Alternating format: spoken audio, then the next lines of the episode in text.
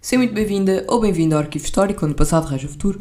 Meu nome é Tiago Henrique e hoje vamos iniciar a nossa rubrica de verão, Boom Histórico, onde iremos nada mais, nada menos do que analisar os factos que temos vindo a trabalhar ao longo um, destas três temporadas, principalmente da última que foi feita até agora.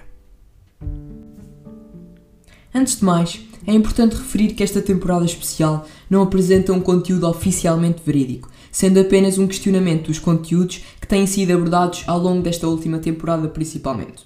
Isto porque acredito que o estudante ou apenas interessado por história não deve ser apenas alguém apto a decorar e entender aquilo que lhe é apresentado nos livros, sendo também importante a capacidade de questionar e articular a veracidade dos conteúdos que lhe são apresentados. A história não é apenas uma mera parte da cultura geral, não é algo que apenas nos, nos ajuda a compreender aquilo que nos rodeia. Uh, é também um fator que pode influenciar relações entre países, um, seja ele a nível político ou diplomático. Ou seja, a história é muito mais do que apenas um, um registro do passado uh, disponível no presente. Assim, esta temporada tem como principal objetivo expandir a concepção temos dos portugueses e da história de Portugal, que há muito deixou de ser falada da sua maneira mais pura. Hoje, neste episódio em concreto, iremos analisar um pouco o papel de Cristóvão Colombo na relação entre Portugal e Espanha, principalmente naquilo que se destaca uh, da expansão marítima destas duas potências uh, durante a época dos descobrimentos.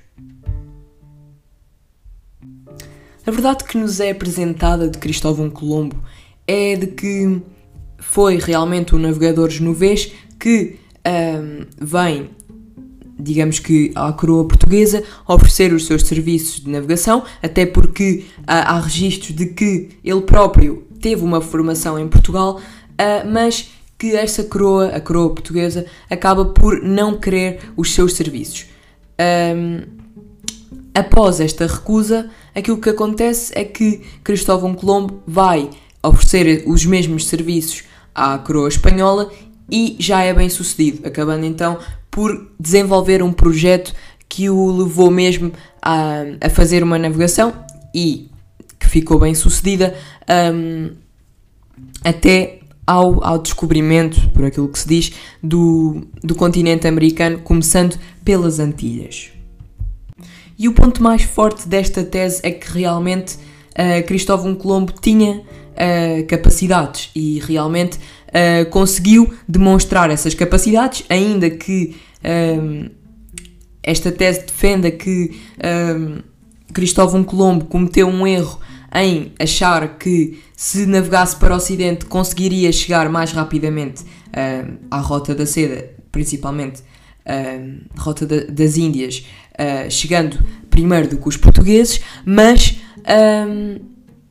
a verdade é que Colombo consegue depois alcançar algo, digamos que maior, algo que tem definitivamente uma maior influência, que foram as civilizações pré-colombianas que depois deram um, origem ao Império um, Espanhol do, da América do Sul. E portanto, isso é aquilo que nós podemos considerar, um, digamos que, imutável. Ou seja, Cristóvão Colombo foi uma salvação para a coroa espanhola, ou seja, uh, conseguiu chegar ao continente americano e favorecer aquilo que é uh, que foi o estabelecimento da, do Império Espanhol. Mas depois existem alguns pontos que se calhar uh, salientam algumas dúvidas.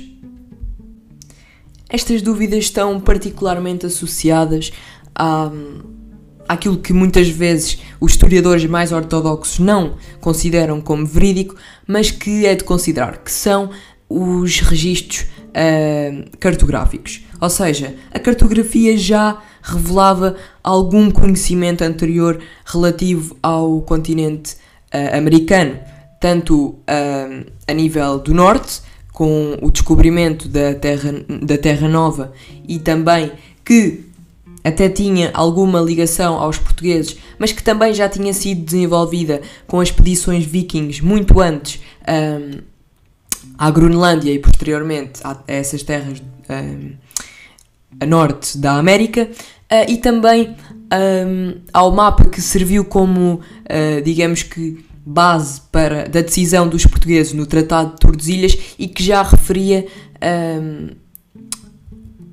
a localização do Brasil enquanto território da América do Sul.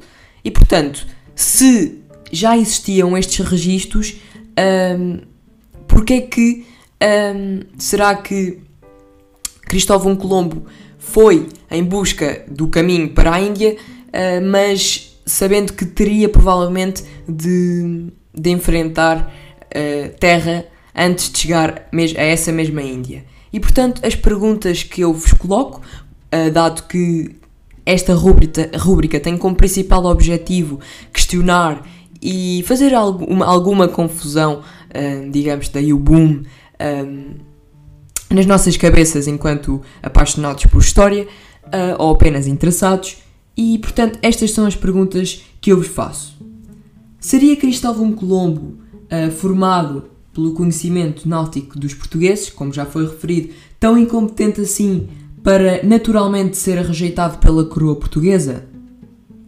Será que o erro de Colombo em tentar chegar à Índia pelo Ocidente não foi propositado ao ponto de favorecer os portugueses com mais tempo para realizarem o verdadeiro caminho, dado que já havia então registros da Terra do Norte um, e do Sul das Américas em que o Brasil já estava mapeado e já era conhecida a existência da Terra Nova? E por último, não seria Colombo um espião da coroa espanhola ao serviço da coroa portuguesa, uh, utilizado para alienar os espanhóis e facilitar os portugueses a chegar à Índia primeiro?